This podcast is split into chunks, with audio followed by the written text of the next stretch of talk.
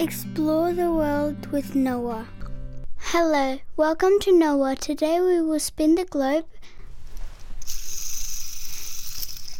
And the place we landed is Netherlands, between Belgium and Germany. There is a country by the sea called the Netherlands. The Netherlands has many interesting snacks, one of which is called peanut butter chips.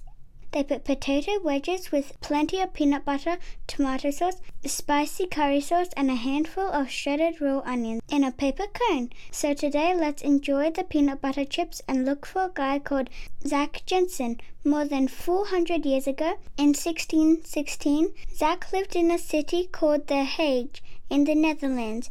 Zach works an optical shop. Sometimes business is quiet. When there are no customers, Zach sits on a wooden chair grinding lenses.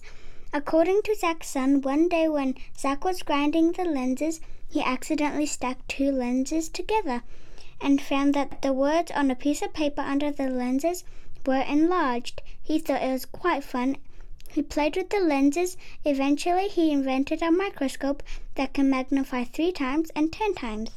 Suddenly, everyone wanted to play with this toy that can magnify small things. One of these people was Antony, who also lived in the Netherlands. He thought instead of spending money buying a microscope made by others, why not make one by himself? After all, it's not that very difficult to stack lenses.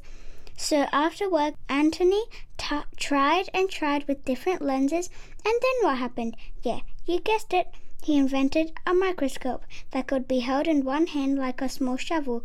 This microscope took Antony into a microscopic world, a world full of things that humans can't see with the naked eyes. Antony was interested in all sorts of tiny things, including fleas on cats and dogs, salt, falling leaves, human blood, and tartar on our teeth. In 1676, more than 300 years ago, Antony discovered some tiny moving things, and he called them small animals. Years later, we changed the names into bacteria.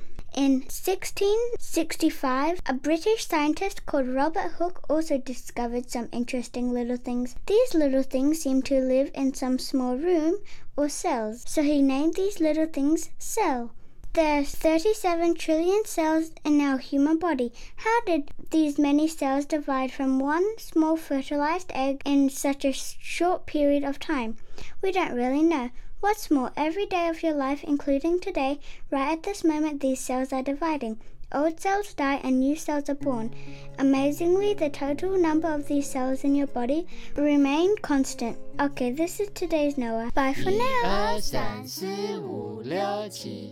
我们在一起，一二三四五六七，快乐在一起，一二三四五六七，我们在一起。顾客要什么？一二三四五六七，快乐在一起。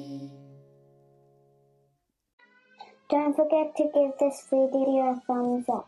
喜欢我们请订阅哦。那我也下次见。